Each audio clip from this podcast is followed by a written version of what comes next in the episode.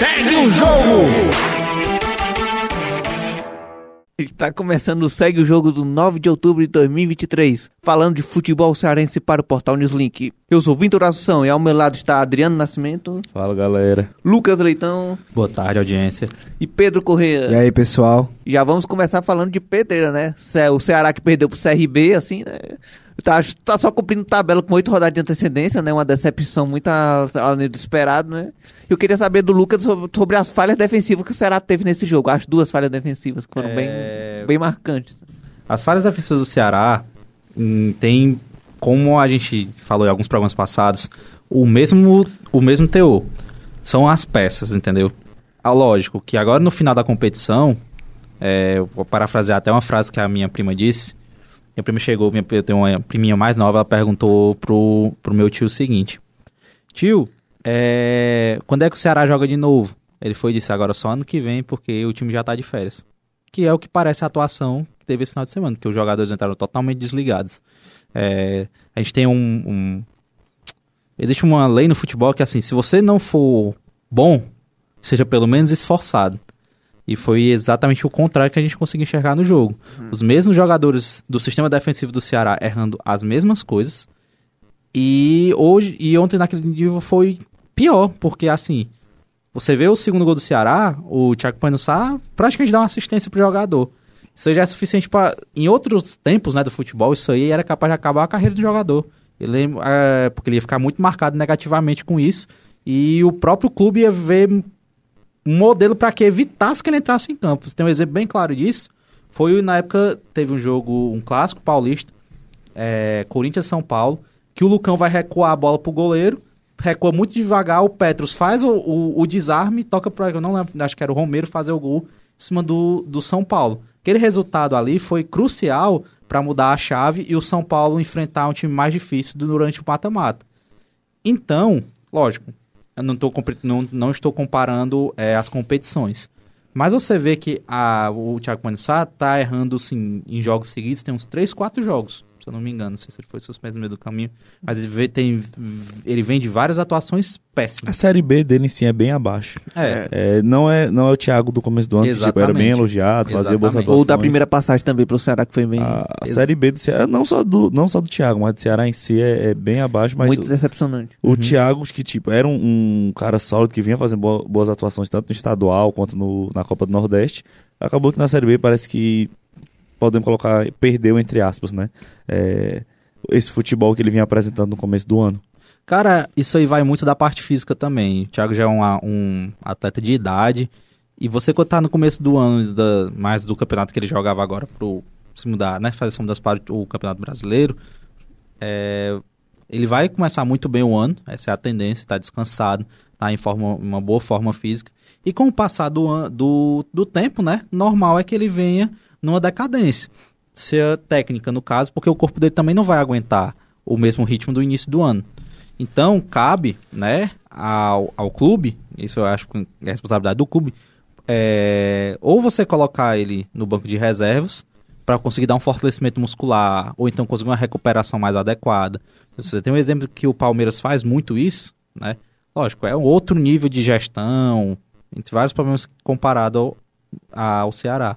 Mas lá eles têm um, um quadro que ele mostra o quanto cada, cada atleta dormiu de noite no período de uma semana. Caso você não tenha com essa taxa tudo certinho, você é chamado pelo Abel e pela direção para conversar com você para descobrir, ó, foi algum problema psicológico, você está passando por alguma coisa, você está com algum problema de saúde, entendeu? Não para tipo punir o atleta, mas para conversar e entender como é. Pra sugar sempre o melhor do atleta, não. exatamente. Porque eu acho que muita gente pode pensar que não, que o futebol é só talento, mas o psicológico entra O em campo, psicológico vale- entra muito em O campo. psicológico é a parte mais importante pra mim em um clube de futebol, porque se o psicológico do atleta tiver assim lascado, vamos dizer assim, o cara não rende e prejudica o time inteiro. Exatamente. E aí vem também a, a questão do próprio Thiago já ter falhado na. Falhado assim, né? Não, a maior falha não foi dele na minha visão do lance. Mas ele já falhou na própria partida. Foi um erro da zaga inteira do Ceará que culminou no gol do CRB. E isso vai. pode reverberar também no segundo. Numa desatenção, num. Não sei, né? O que deve ter se passado na cabeça do atleta na hora para ter dado um passe é, que não era ideal para o goleiro chegar. Então, é, agora que, tipo assim, como a gente também vai caminhando nisso, a reta final agora da, da temporada não dá mais chance ao Ceará matematicamente subir. O Ceará não tem mais como depender de outras pessoas e nem dele mesmo. Então essa é a hora de já começar a enxergar o, o elenco pro ano que vem. É, eu acredito que a diretoria do Ceará fez um passo certo em tentar recomeçar do zero para renovar ali totalmente a energia. O João E- Paulo já anunciou que, Isso. que quer contar com o Mancini para 2024. Exatamente, que eu acho isso um ponto essencial, que o Mancini, como a gente conversou algumas semanas atrás, o Mancini é um treinador de time de Série A. Entendeu? Então ele tem, eu, eu entendo que ele tenha tudo que seja preciso para acesso ao Ceará no ano, no ano que vem. Porém, existem dois fatores também. Um é que o próprio Wagner Mancini não é uma pessoa que seja muito confiável em permanecer em clubes. Gente já viu isso no América Mineiro mais de uma vez que ele fez isso. É, e também quanto se em quem o Ceará vai dar para a montagem do elenco. Entendeu? Porque assim, se você monta um time inteiro, né, com umas peças para formar num esquema tático do Mancini, se o Mancini for embora e o Ceará não tiver um outro, não tiver disponível outro técnico naquele perfil, o que é que você vai fazer com aquelas peças? Ocorre o que aconteceu essa temporada. Que foi o que aconteceu essa temporada com o Mourinho. O Mourinho formou um time para jogar de um jeito. Quando ele saiu, vieram dois técnicos que jogavam de uma maneira totalmente diferente da do Mourinho, que o Mourinho era um treinador um pouco mais propositivo. É, Quando eles dois vieram, eles não tinham as peças, o Ceará já não tinha mais o capital que tinha no início do ano, com a questão da vida dos atletas. Ano que vem vai ser um, um orçamento mais apertado, então, tipo, cabe muito à diretoria do Ceará é, iniciar já o planejamento de hoje. Ver se vale a pena realmente é, fazer um time para rodar em torno do esquema tático do Mancini, ou se vale a pena já montar um time, digamos, balanceado. Pegar alguns jogadores por indicação do Mancini, mas pegar alguns jogadores que eles saibam que vai poder agregar ao clube na Série B. Porque você não pode deixar, é, digamos assim, todo o planejamento em volta de um técnico. Porque técnico no Brasil, acho que no futebol é o que é mais cíclico.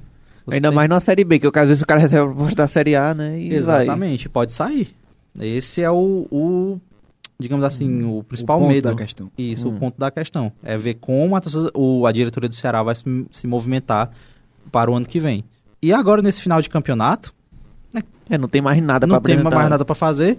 Testa os, os meninos da base.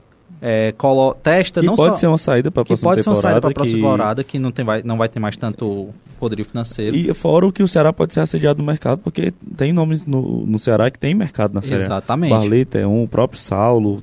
eu ve- Eu vejo ele em vários times da Série A. O Eric, que tudo indica que vai jogar no São É, Paulo. Exatamente. Então, é, já é começar a mexer os pauzinhos já pensando em 2024, vis- vendo que 2023 já acabou pro Ceará. Exatamente. Conquistou ali a Copa do Nordeste, mas tirando esse feito, algumas vitórias ali nos, nos clássicos reis do, da Cearense, da Copa do Nordeste, não, a gente não pode dizer que foi uma temporada boa do Ceará, tirando os campeonatos, não vou colocar como uma pré-temporada, né? Uhum. Visando que o objetivo principal era o acesso, que não, não foi conquistado. Exatamente. É, tipo assim, como o principal objetivo não foi conquistado, é basicamente um fracasso por completa temporada do Ceará. Apesar do título, como você disse, do título é, da Copa do Nordeste que não era esperado, digamos que ali deu um, uma- um ânimo a mais, né? Pro torcedor acredi- acreditar no acesso. Que como não veio, de- e- digamos que mascara o, o título conquistado, basicamente. Tipo, a sensação do torcedor não é de ah, estamos bem aqui porque a gente conseguiu um título ano que a gente não esperava. Não, é de fracasso. Fra- o, a, a sensação do torcedor do Ceará é de fracasso no, no momento. O, o lance do Thiago, voltando a falar sobre os erros individuais né, na, na partida, que foi. Não, a gente pode colocar os erros individuais como fatores principais, mas a partida do Ceará em si foi bem abaixo. Eu acho que o time deu três chutes no gol só, se não me engano, o CRB deu quatro. E todas as chances que o CRB criou foram dadas pelo Ceará. Em momento nenhum o CRB criou chances da, é, é, em jogadas individuais, jogadas coletivas. Sempre foi jogando o erro do Ceará que, é, que ocorreu e que acabou dando os dois gols que deram a vitória ao time alagoano. Mas eu acho que é, se, a gente quiser, se a gente quiser pegar uma partida para para dar como sinônimo da Série B do Ceará, a gente pode pegar essa, essa partida do CRB. É, erros individuais, falta de comunicação. Eu acho que acaba é, dando como uma resposta ao torcedor como o time deve tratar esses jogos que faltam, né? Essa, e com- como o time vai cumprir a tabela da Série B até o final do campeonato e como a diretoria vai trabalhar para já pensando no ano que vem, é, já teve reunião do Campeonato Cearense, se não me engano foi ontem ou foi hoje pela manhã, é, já mostrando como vai ser, então o time já, o- a diretoria já está mexendo os pauzinhos, já pensando em 2024, mas como o, a gente estava comentando aqui, é, a torcida espera mais respostas além de uma mudança interna, que é uma mudança de atitude, coisas que é, a gente já vinha comentando aqui nos últimos programas, que a, a mudança do Ceará não precisa ser só de nome, mas sim uma mudança interna. É, tem uma entrevista que o Thiago deu, acho que foi para TV Cidade, acho que está com uma, duas semanas, que ele falou que a Copa do Nordeste atrapalhou o time na Série B. Só que, tipo, a gente sabe que não é bem isso. Copa do Nordeste foi ali das duas, três primeiras rodadas e não tinha como definir o que ia acontecer o resto do campeonato, pegando só a fase que o time jogou a final da Copa do Nordeste. Então, creio que ainda tem muito daquilo que a gente falou da, da humildade de falar, ó, a gente errou nisso, nisso, nisso e vamos tentar mudar isso para na próxima temporada voltar à elite. É, tem muito daquilo de querer dar um, um pirulito para a torcida e creio que a torcida do Ceará já acordou em relação a isso. Que eu acho que essas respostas fajudas não vão mais enganar a torcida. Que a torcida sabe bem o que ela quer. Porque a torcida tá vendo o rival viver o auge do, da- do time e do estado. E não quer ficar para trás em relação a isso. Eu acho que ninguém quer ficar atrás do rival.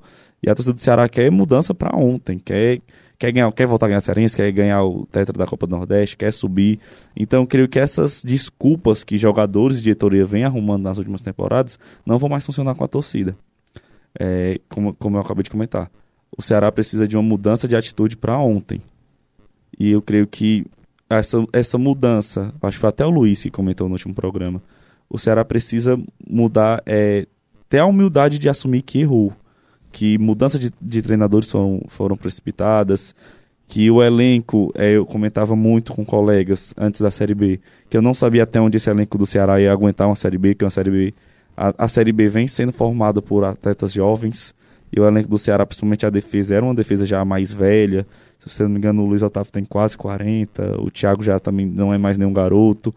Então, é um elenco que para uma Série B era bem experiente, porém a gente teria que ver até onde essa experiência ia. E isso se demonstrou em alguns jogos, quando times mais jovens conseguiram vencer a experiência, na, por exemplo, numa corrida que o, um- Não matando a atenção. apesar da experiência, a experiência não ganha jogo. Tem Exatamente. que ser, tem a Série B, ela é, a cada ano ela vai se comprovando ser um campeonato equilibrado e para você jogar um campeonato equilibrado, você tem que equilibrar a experiência com a juventude. O Ceará Uhum. até em alguns momentos conseguiu fazer isso. Só que creio que queimou alguns garotos como o Eric Pulga. O Guto chegou e a torcida pedia pro Pulga jogar, pro Pulga e pro João Vitor. E ele falou o que foi que esses jogadores fizeram pro Ceará. Não é assim que você ganha, É, não é né? assim que se trata. Como o Pedro disse, a questão psicológica é, é muito evidente, entendeu? É muito capaz também de dentro do próprio elenco ter muito jogador insatisfeito pelo jeito que foi tratado as coisas, ser tratado como vilão, sendo que mal teve oportunidades, entendeu? É, então, resta nessa temporada já começar de agora fazer essa, essa limpeza. Eu acho que uma das principais coisas que podem acontecer seja um, um baque também para dentro do elenco. O, o, o próprio elenco em si tem um choque, diz, poxa, a gente tá falando isso, dizendo que atrapalhou, atrapalhou, mas e a nossa parte? A gente fez, entendeu?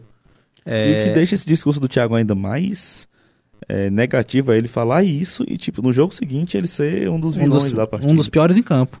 Entendeu? Então ele, ele vai realmente querer culpar a, culpa, a Copa do Nordeste por uma má atuação dele? Não, entendeu? É, eu concordo que existe aquela ressaca, né? Pós-título, mas um exemplo bem claro está acontecendo com São Paulo agora. São Paulo foi campeão da Copa do Brasil, título inédito no clube, um título muito grande depois de anos e anos. E o time na outra rodada deu de pau num clássico, entendeu? E jogo e rodada passada enfrentaram quem foi que eles enfrentaram? Não lembro agora. O Vasco. O Vasco em São e foram joga e jogaram melhor, muito melhor, mereceram a- o, o resultado contra o Vasco. E, e que é um no, time que excelente partida do, do Léo. Jardim. Na excelente Vasco. partida do do Léo Jardim. Que o Vasco é um time em ascensão. Então, eh, foi uma das sensações, assim, agora, mais recentes do campeonato. Então, é, resta realmente fazer um trabalho não só técnico ali de, gest- de, de atletas, né? Do, do, do plantel de jogadores, mas você precisa fazer um psicológico com os que vão chegar. Mostrar que eles erraram, onde eles erraram e como eles vão melhorar. Por exemplo, que está acontecendo muito no Corinthians agora. Jogadores do Corinthians deram entrevista dizendo que o clima com o Mano Menezes mudou totalmente. Porque ele tá pegando isso, por exemplo, um jogador da base vendo isso. Ele tá aqui no meio do treinamento, ele vê o Fagner errando um, um posicionamento, um corpo. Ele vai pega o Fagner do lugar onde ele tá e coloca. Qual a imagem que isso passa pra um, um menino novo? Que provavelmente vai ficar. O Fagner também não tem mais muitos anos no Corinthians. Poxa, se ele tá corrigindo até o Fagner, então esse cara tá realmente vendo alguma coisa pra gente melhorar. Resta o Mancinho agora aproveitar esses exemplos que estão em abundância no futebol, iniciar realmente uma reformulação para ver quem é que ele quer começar a contar para o ano que vem, tirar alguns atletas que já estão no, no ápice do, da questão física, né? Tipo assim, ah, você vai ficar para o ano que vem, mas agora você não vai mais ser utilizado, vai ficar só treinando para você poder recuperar sua forma física. E o principal, que, eu, que é uma coisa que eu acho que ele devia fazer, já começar a testar novos esquemas táticos. Lógico, a gente diz, ah, o futebol não tem tempo para treinar. Agora você tem. Se você realmente vai passar a borracha 2023, começou 2024, você já tá com essa sua pré-temporada agora. Com quem você tiver, com quem você sabe que você quer ficar, testa o esquema, bota um esquema com três zagueiros, é, como a gente citou naquele jogo contra o Novo Sim, Horizontino.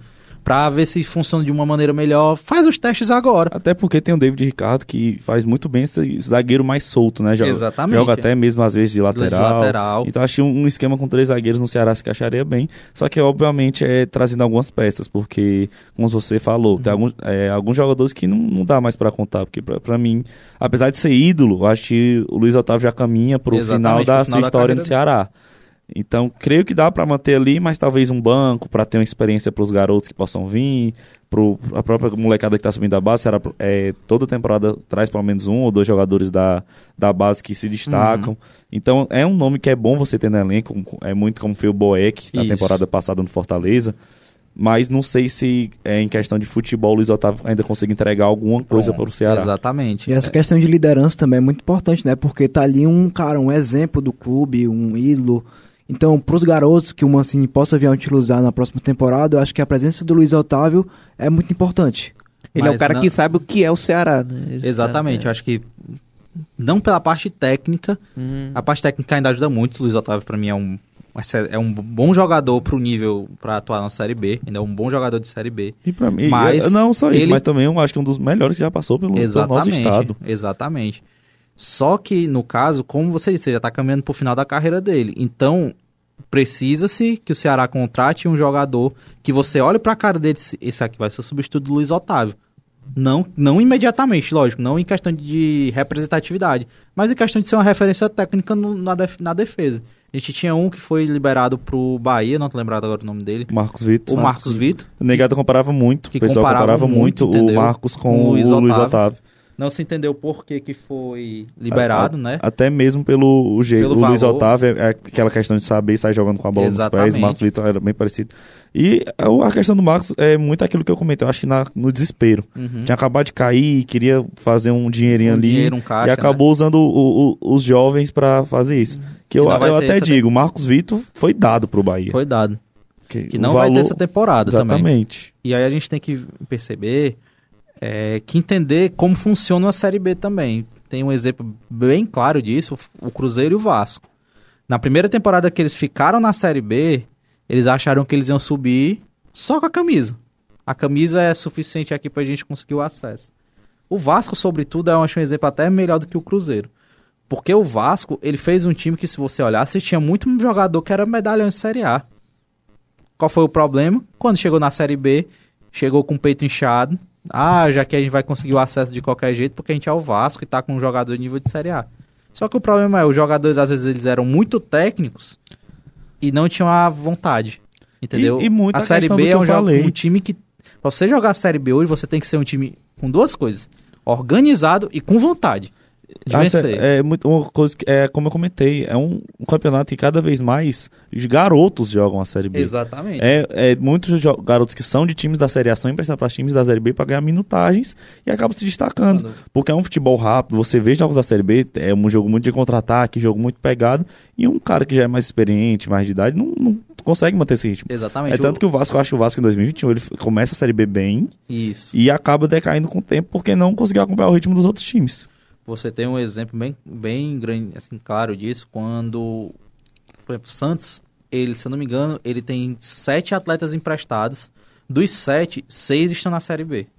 Na grande maioria entre o Botafogo de São Paulo e o, o Botafogo de São Paulo e o Atlético Goianiense. Porque são, é, são clubes que exatamente se encaixam com o perfil que os da- do desenvolvimento dos atletas. Lógico, isso aí não é para eles conseguirem acesso, nada não. É para eles ganharem minutagem mesmo, entendeu?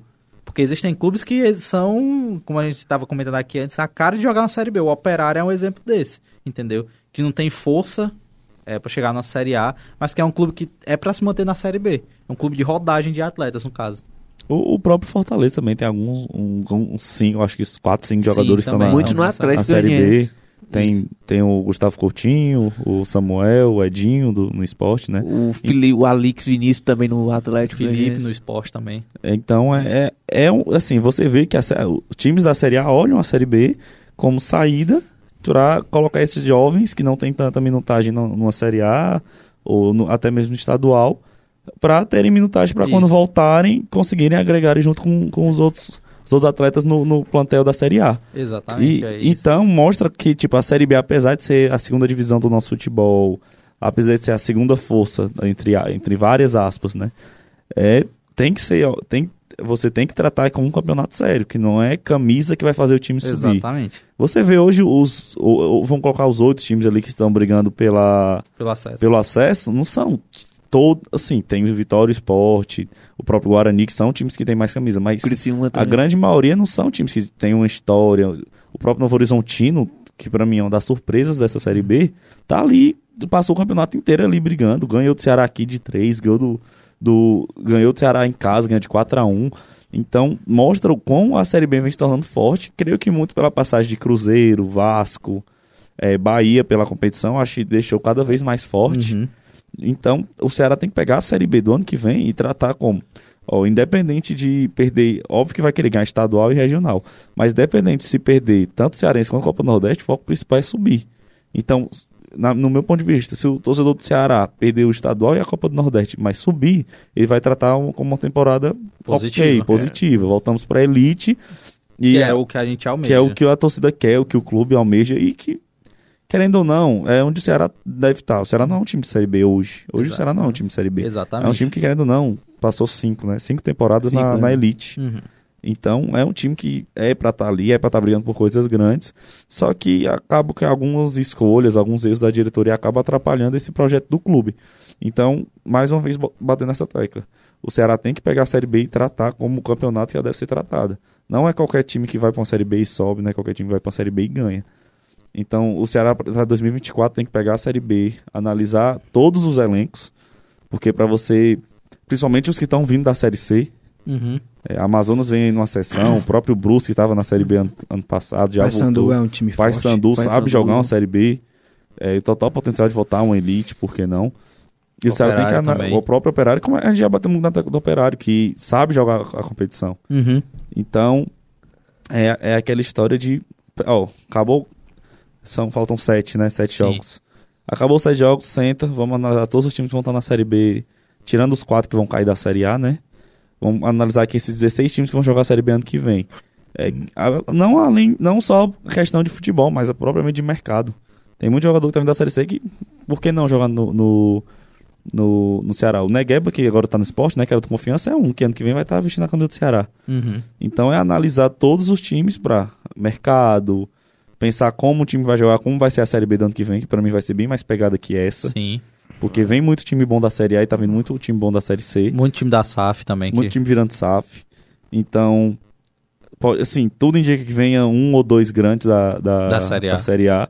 Então vai ser bem mais complicada que, que a Série B desse ano. E o principal fator, né? O financeiro, que não se compara com o dinheiro que o Ceará tinha esse ano. É, mas você pode, tipo assim, como ser um alento, tá muito no que tu, nas suas próprias frases. Vou te dar um exemplo aqui. O Novo Horizontino, ele começou o planejamento dele assim que se conseguiu, acho que o acesso. O Novo Horizontino fez um excelente campeonato paulista, mas é um excelente mesmo. Se eu alguns jogos do campeonato paulista, em especial Novo Horizontino e Santos. O jogo foi um a um é, e foi um vareio de bola. Poucas vezes na minha vida eu vi um time do interior pegar um time da capital, assim, Santos é, é também do interior, né, de, de praia, mas é um dos grandes paulistas, e tomar um vareio de bola. Foi uma aula de futebol do Novo Horizontino.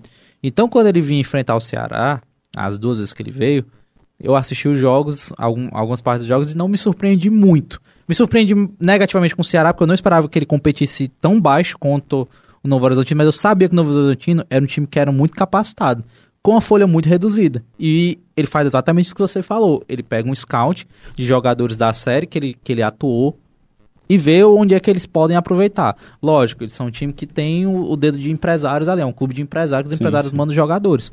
Mas eles sonharam grande, com humildade. Eles sabiam onde, o que eles tinham que fazer, com o que eles tinham. Eles sabiam onde eles tinham que chegar, com o que eles tinham e o que eles tinham que fazer.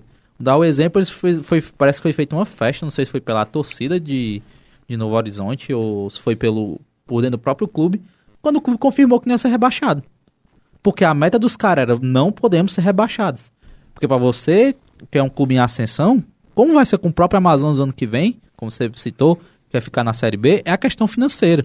Quando você permanece numa Série A, se não me engano, os valores para você por você ficar, incluindo cotas de televisão, premiação por colocação, beiram 100 milhões de reais.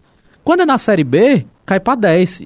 E agradecendo a Deus, porque a Band comprou hoje em dia os direitos de transmitir a Que Série podia B. ser bem menos. Porque poderia ser bem menos, entendeu? Você receberia só o dinheiro, assim, entre aspas, do Premier da Série B.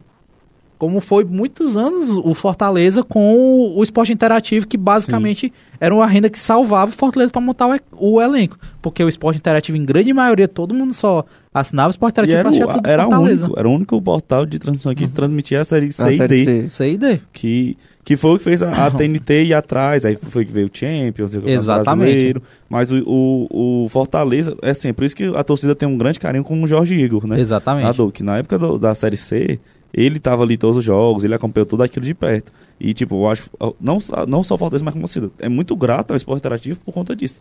Porque já pensou se o Fortaleza fosse viver de rádio?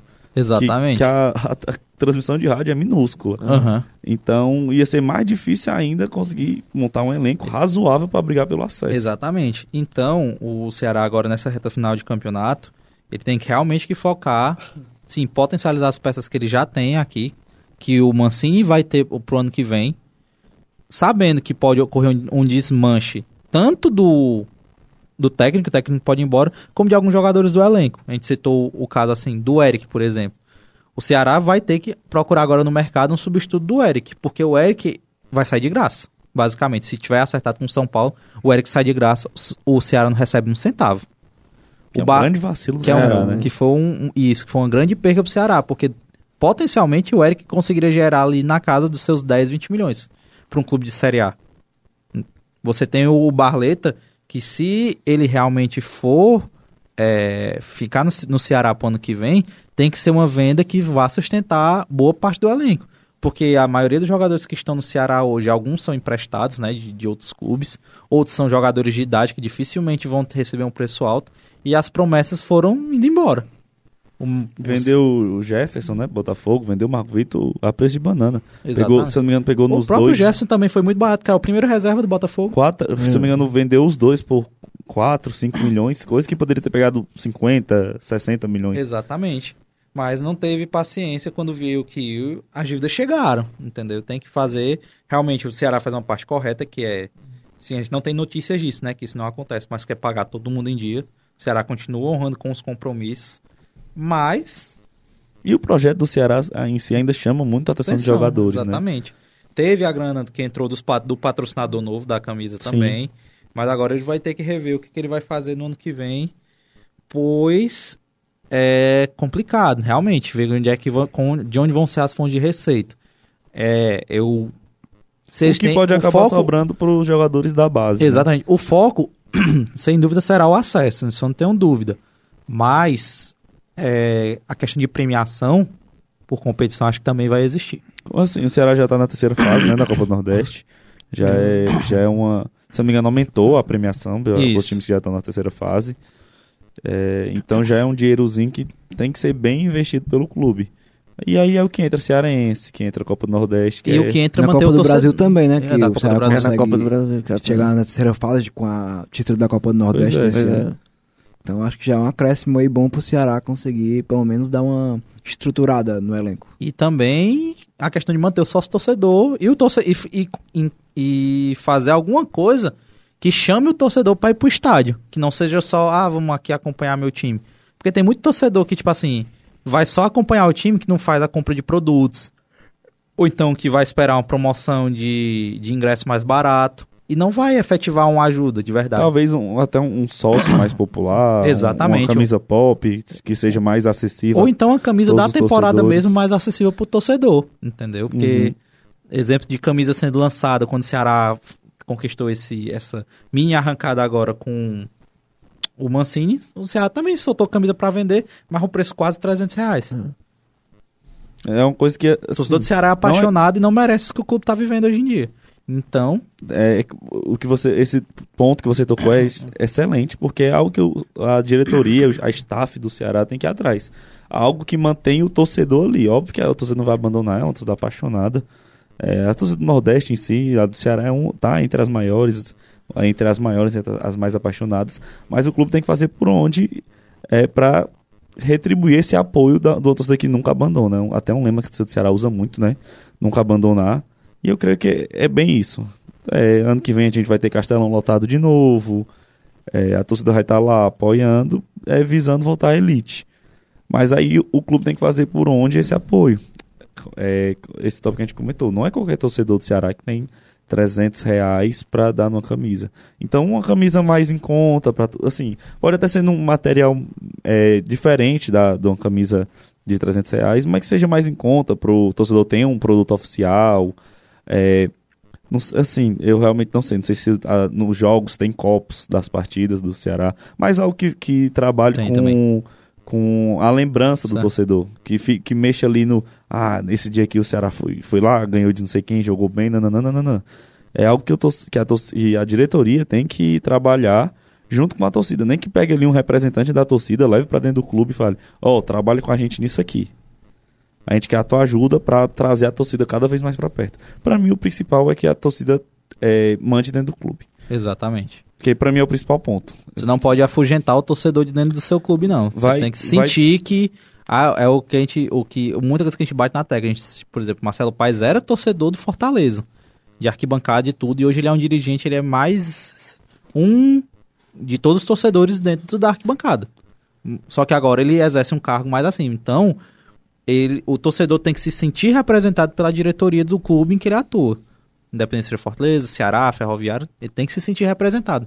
Se ele não se sentir representado, então realmente vai ser difícil o apoio continuar lá. O Fortaleza quis lan- lançou a camisa pop esse ano. É, e qual foi a campanha que eles fizeram para lançar? Olha como foi uma sacada muito inteligente. O menino que tinha aparecido na transmissão, quando estava passando os jogadores, do Fortaleza e Corinthians, Corinthians. foi, que ele disse é o Lion, né? A gente não escutou, mas a gente vê a boca dele, a gente sabe o que, que ele estava falando. Foi convidado a ir até o PC e os jogadores do Fortaleza assinaram a camisa dele. E a camisa que ele estava usando era a camisa pop. O Fortaleza foi lá e disse assim: agora estamos lançando a nossa camisa pop desse ano. Foi uma excelente ação de marketing, porque você pegou um, um meme, né? Uma coisa que estava em alta, você conseguiu anunciar o seu produto e você conseguiu fazer ele chegar até o torcedor. E, e também mexe muito aquilo, a- assim, a- óbvio que a relação da criança, a relação do clube da garotada, Exatamente. a criança dentro do CT, os jogadores. É, assim, a questão do marketing tem que estar muito viva em relação a essa ligação clube-torcida. Exatamente. E você sair dessa da- da questão que o marketing é, seja uma coisa para os jogadores e seja uma coisa para o torcedor. É a questão, como a gente estava conversando, de- como você falou, da questão do pirulito. Ali é uma tentativa de enganar o torcedor. O torcedor não pode ser enganado. O torcedor tem que ser abraçado pelo Sim. clube, não ser enganado pelo, por fala de jogador, por fala de dirigente. Porque você tá jogando pra torcida alguma coisa, o que ela quer é escutar. Mas se você não der o que ela, o que ela quer de verdade, ela só vai escutar e entra por aqui, entra pelo ouvido direito, sai pelo ouvido esquerdo. E a torcida do Ceará é uma torcida que, tipo, tudo que o Ceará é, propõe, a torcida abraça muito. Exatamente. É, teve a. Convocaram pro Aerovozão, a torcida tava lá. Tem treino aberto, a torcida lota os treinos. Então, já, eu acho que já passou da hora de recompensar esse torcedor que luta. Tem, tem, gente que vive em prol do Ceará, é, principalmente torcedor de organizada. A gente. a- nós da mídia, a gente toca muito no ponto de que torcedor organizado é, é só se fica como briga, baderna, confusão, mas tem o pessoal que vive ali a torcida organizada e vive em prol do clube 24 horas por dia. Então esse torcedor merece ser recompensado. É, né, assim, a gente tá falando de, tipo, é, coisas básicas, mas que pro torcedor, pra pessoa que é apaixonada pelo clube, faz total diferença e no momento que o Ceará vive hoje, não vou colocar como crise, mas no, no atual momento do Ceará, é de suma importância o, o torcedor ali por perto. É, faz ação, tá chegando o dia das crianças, bota uma ação do dia das crianças lá no CT, chama o pessoal pra perto, traz a torcida é, para próximo do clube. Começou o ano, lança camisa pop, é, traz. Faz alguma ação pra torcida, pra criança, pra ação social, conhecer lá dentro do clube. Assim, tem, tem N fatores que podem fazer que o Ceará, que encurte essa distância do Ceará à torcida. Que, assim, creio que hoje está ambos, é como eu falei naquele último programa, que os três nichos do Ceará que deveriam estar trabalhando em conjunto, hoje um meio que não é isso. A torcida está de um lado, assim, o que dá a entender que a torcida já perdeu a paciência com diretoria, com o elenco. O elenco parece não não abraçar 100% as ideias da diretoria. A diretoria parece que é totalmente distante do elenco. Então, são coisas que tem que mudar para a próxima temporada. E Tem que sair de um Big Brother pra uma coisa mais séria. Exatamente. É, e acho que, assim, a torcida é o principal fator. Porque en- enquanto a torcida estiver lá, o clube está em pé.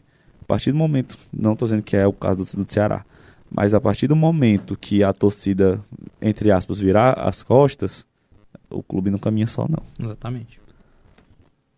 E agora, como a gente já também andou falando de Fortaleza, né? Agora vamos falar de Série A e da grande virada do Fortaleza de ontem, né? Quer saber que o Adriano, essa virada depois, essa virada depois de mais de 500 dias, né? Já que a última foi contra o Atlético de Alagoinhas nas quartas da Copa do Nordeste do ano passado. Bom, tava na hora, né, já. Ah. Atlético de Alagoinhas é um grande time, né? Pra tu ver quanto tempo de fazer, o nível que precisou ser pro Fortaleza conseguir virar uma partida. E ainda começou muito desatento, levando dois gols Dois, logo é, no início tava- do jogo. Foi Tava muito. Dois gols relâmpago, né? É, Foi, acho que o primeiro gol foi 17 aos e 17, o outro 22. foi O, aos o, 22. 20 o mesmo jogador, Mastriani, né? O time tava muito apagado, tava muito sem reação Parece- naquele momento. é, a- a, impressão que mesmo. dava era que ainda tava com a cabeça no Corinthians. Parecia Hum. que os jogadores ainda pensavam muito no jogo da Sula, que era, um- é- foi a Que é mesma natural. formação. É É natural, difícil é natural. imaginar que um jogador vai entrar com o pé cheio numa dividida, porque pode ficar fora do jogo. Porque pode ficar fora do jogo mais importante da vida dele. Para É. muitos atletas ali, o jogo de- da Sul-América vai ser o jogo da vida. Mas assim, apesar de ter entrado desligado, apesar do susto, é, serviu para mostrar o poder de reação do clube, né?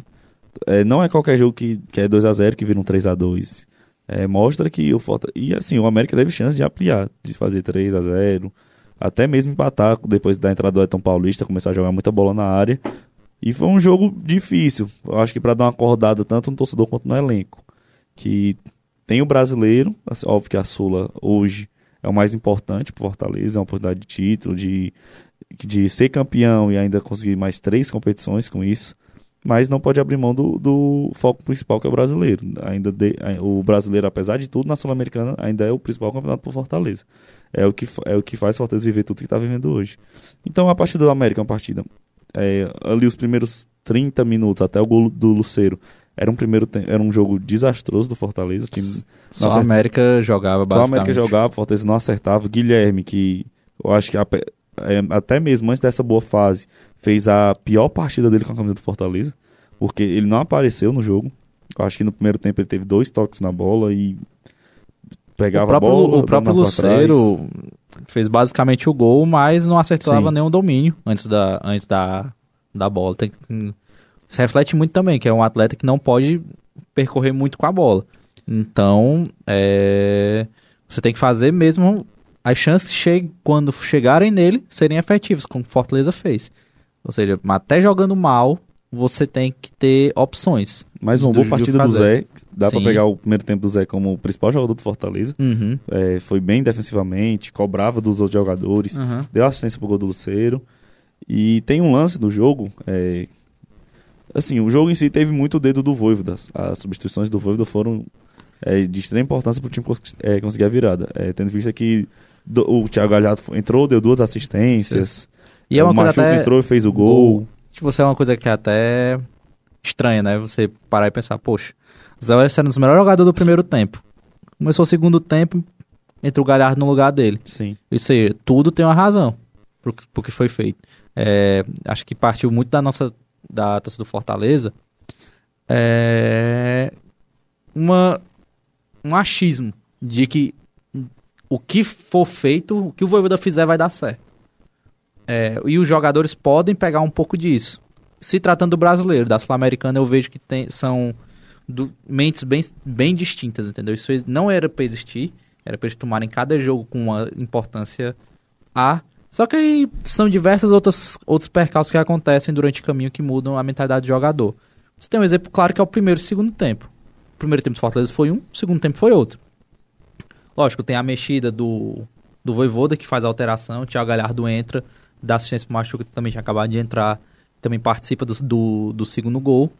Mas você tem também um jogo contra o Grêmio pra você olhar isso. Você pegou o time reserva inteiro, basicamente, do Fortaleza, e eles, em questão de futebol jogado, não estou falando de resultado, não estou falando de, é, de atuação, mas em questão de jogar futebol, o time reserva jogou igual o time titular, ou se pá, até melhor. Porque você enxergava peças, por exemplo, que não erravam tanto quanto é o do time titular. Você tinha um Crispim, que é um atleta que tem um, um Que nível de técnico. passagem, é, tendo vista que o Pochettino não Ex- tá Exatamente. na melhor fase dele no, no clube, né? Exatamente.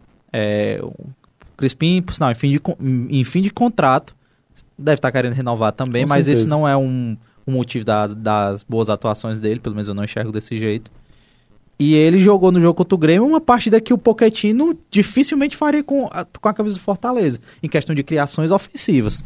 Então, além de mostrar que existe opção, mostra que o banco de reservas tem vontade de participar do, do jogo, entendeu?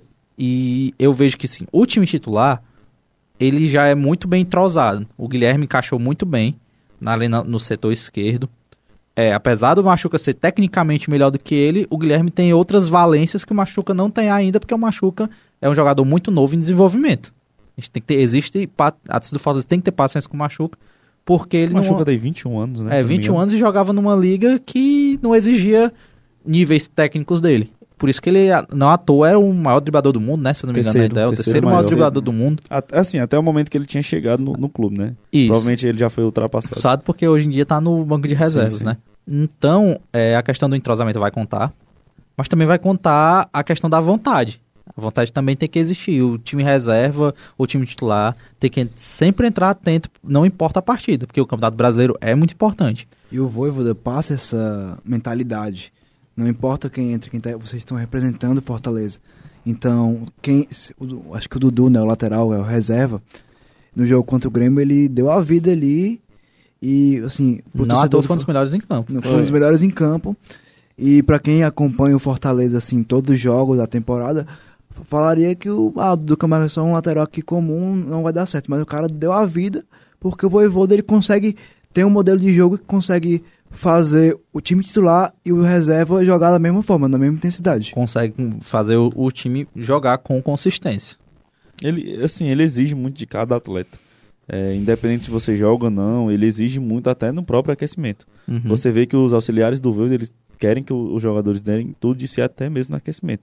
Então o aquecimento Fortaleza é tipo é de alto nível. E fica só rodando existe- o, pessoal. Porque só pode, se eu não me engano, seis pessoas aquecerem. Sim. Aí sim. eles aquecem, venham pro banco e outro entra no lugar. Exatamente. E assim, a questão do Crispim, como você tocou, que vem no crescente nos últimos jogos, tá em fim de contrato, ele fez de tudo pra ficar, né? Ele Uhum. gosta de trabalhar com o Voivoda, apesar de ter toda aquela acho que O personagem um conta muito. personagem tipo de O do lifestyle dele é, também. O de, tipo, o malandro, jogador rebelde, mas tipo ele você vê que ele quer estar aqui, que ele gosta de estar no Fortaleza, que ele gosta de trabalhar com o Voivoda.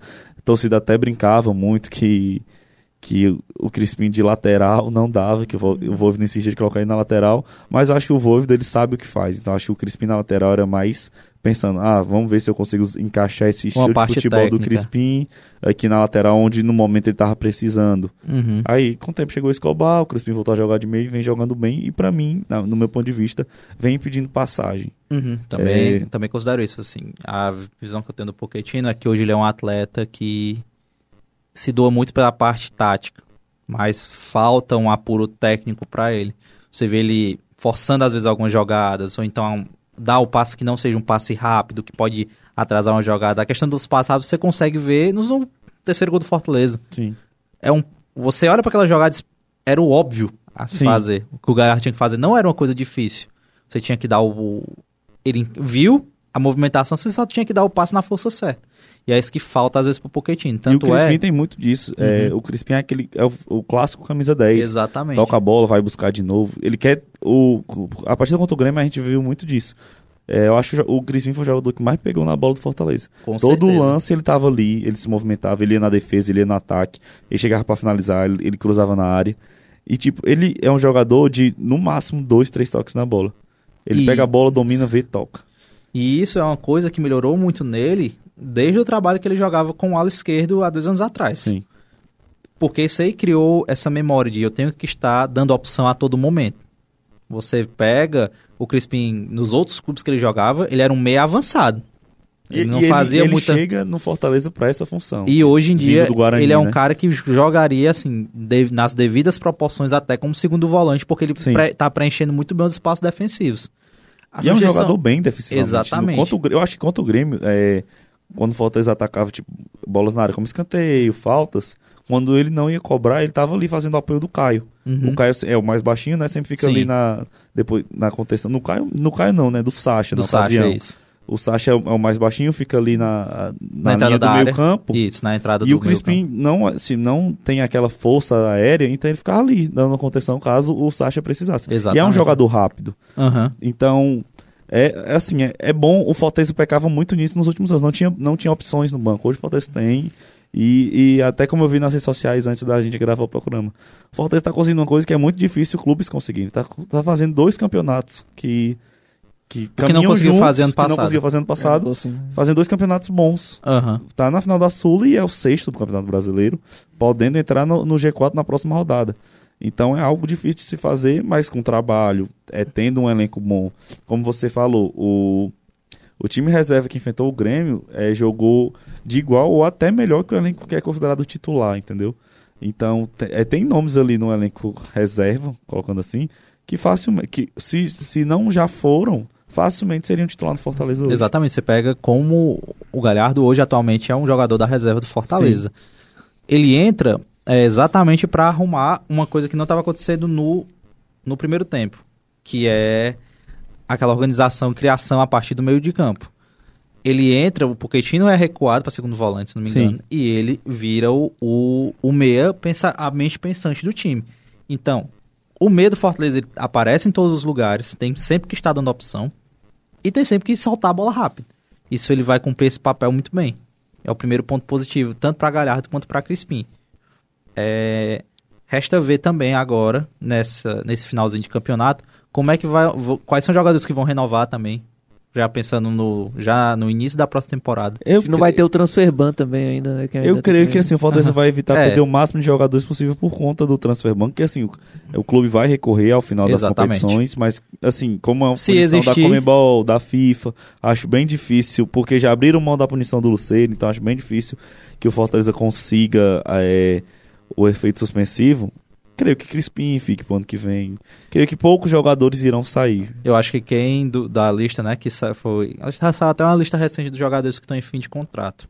Eu vou. O Romero eu sei que o Fortaleza já tem interesse em renovar mais um ano com ele até o final do, do Mas se eu não me ano. engano, é com uma redução salarial, que Sim. o salário do Romero já é bem considerável. E, e, assim, é, é uma coisa que o atleta quer. O Romero aceitou reduzir o salário porque ele gosta do Fortaleza, gosta da cidade. E assim, ele, uma coisa que ele sempre bateu na tecla desde que ele chegou. Ele ama a forma que o Fortaleza tratou o filho dele. As mudanças que o Fortaleza fez em centro de treinamento e no próprio Castelão, para que o filho do, do Romero, que, filho- que para quem não sabe, o, o Silvio Romero, O mais tem, novo. um, tem um filho que, que tem um- um- uma deficiência, tem uma certa dificuldade e precisa de, de acessos especiais para ele, como rampas, é, é, até mesmo um profissional que fica Sim. ali perto dele. O Fortaleza, que para ganhar da disputa com o Ceará, quando contratou o Silvio Romero, propôs tudo isso pro, pro Romero, que foi o que fez ele vir pro Fortaleza. E ele é muito grato ao Fortaleza por isso, porque nenhum clube fez isso, nem no Independente, que ele era considerado por muitos como ídolo, ele teve toda essa, todo esse Esse acesso, carinho. todo esse carinho. Então, ele aceitou reduzir o salário dele para ficar no Fortaleza por gratidão ao clube. Assim, hoje ele tem bem, é, bem menos minutos do que ele já teve em alguns outros momentos, E não é um atleta que reclama, que está sempre disponível. mas é muito grato ao clube por conta disso. Você vê os atletas aqui que estão com contrato no fim, né? Aqui eu peguei a relação. Fernando Miguel, o Kozlinski, que é o nosso terceiro goleiro, Crispim. que o Ceará tem interesse. Sim, Lucas Crispim, Pedro Rocha e agora os emprestados. Zanocelo, Caio Alexandre, Guilherme, Pikachu e Romero.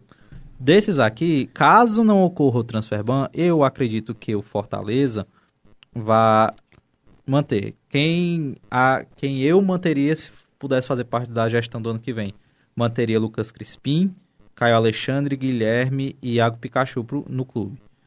É, Pedro Rocha é um atleta que já também está numa idade já considerável, não vinha fazendo um bom campeonato cearense no início do ano quando participou e teve uma lesão Eu creio observar. que por conta da lesão ele, ele deve renovar pelo menos mais um ano de contrato com ele. Provavelmente pode. Porque tem ser- toda aquela questão que não pode, que ele tem que ter o contrato, o contrato corrido, né? Sim, é verdade. então por né? conta da lesão, ele provavelmente ele fique para a temporada ano que vem, É, com final até com contrato até o final de, do, de 2024. Eu Claro. creio que dessa lista o que não Acho deve ficar é o. Zanocelo.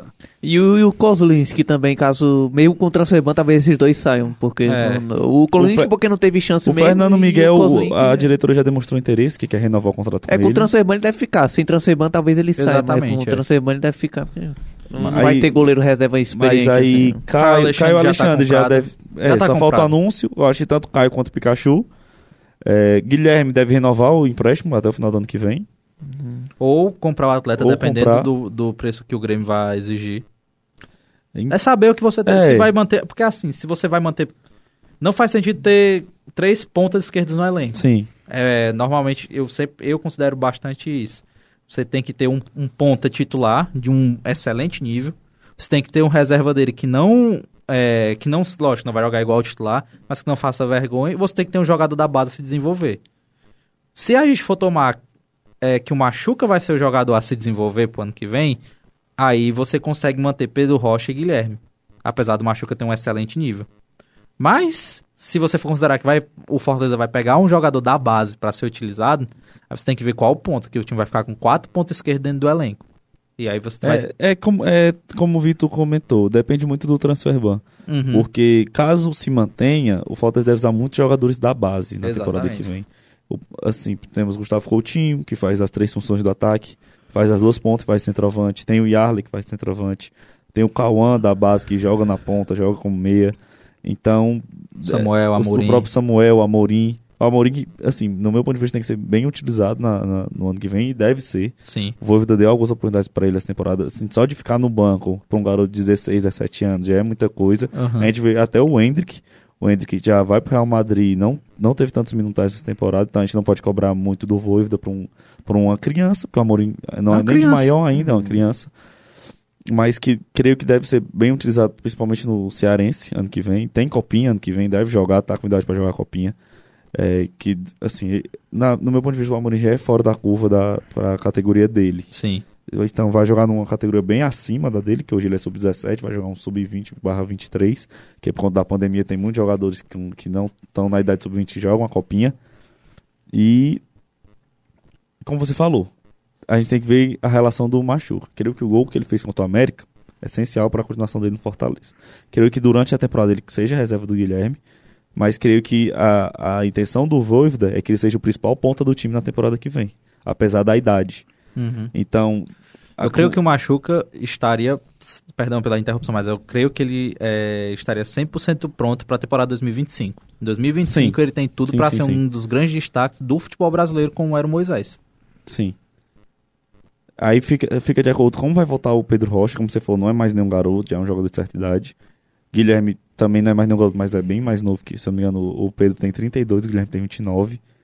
Então, creio que o Guilherme fique também para a temporada que vem. Acho que Fortaleza, é, pensando nisso, acho que o Machuca vai ser esse talento a se desenvolver e não vai subir nenhum garoto da base Exato. ali para ponta esquerda.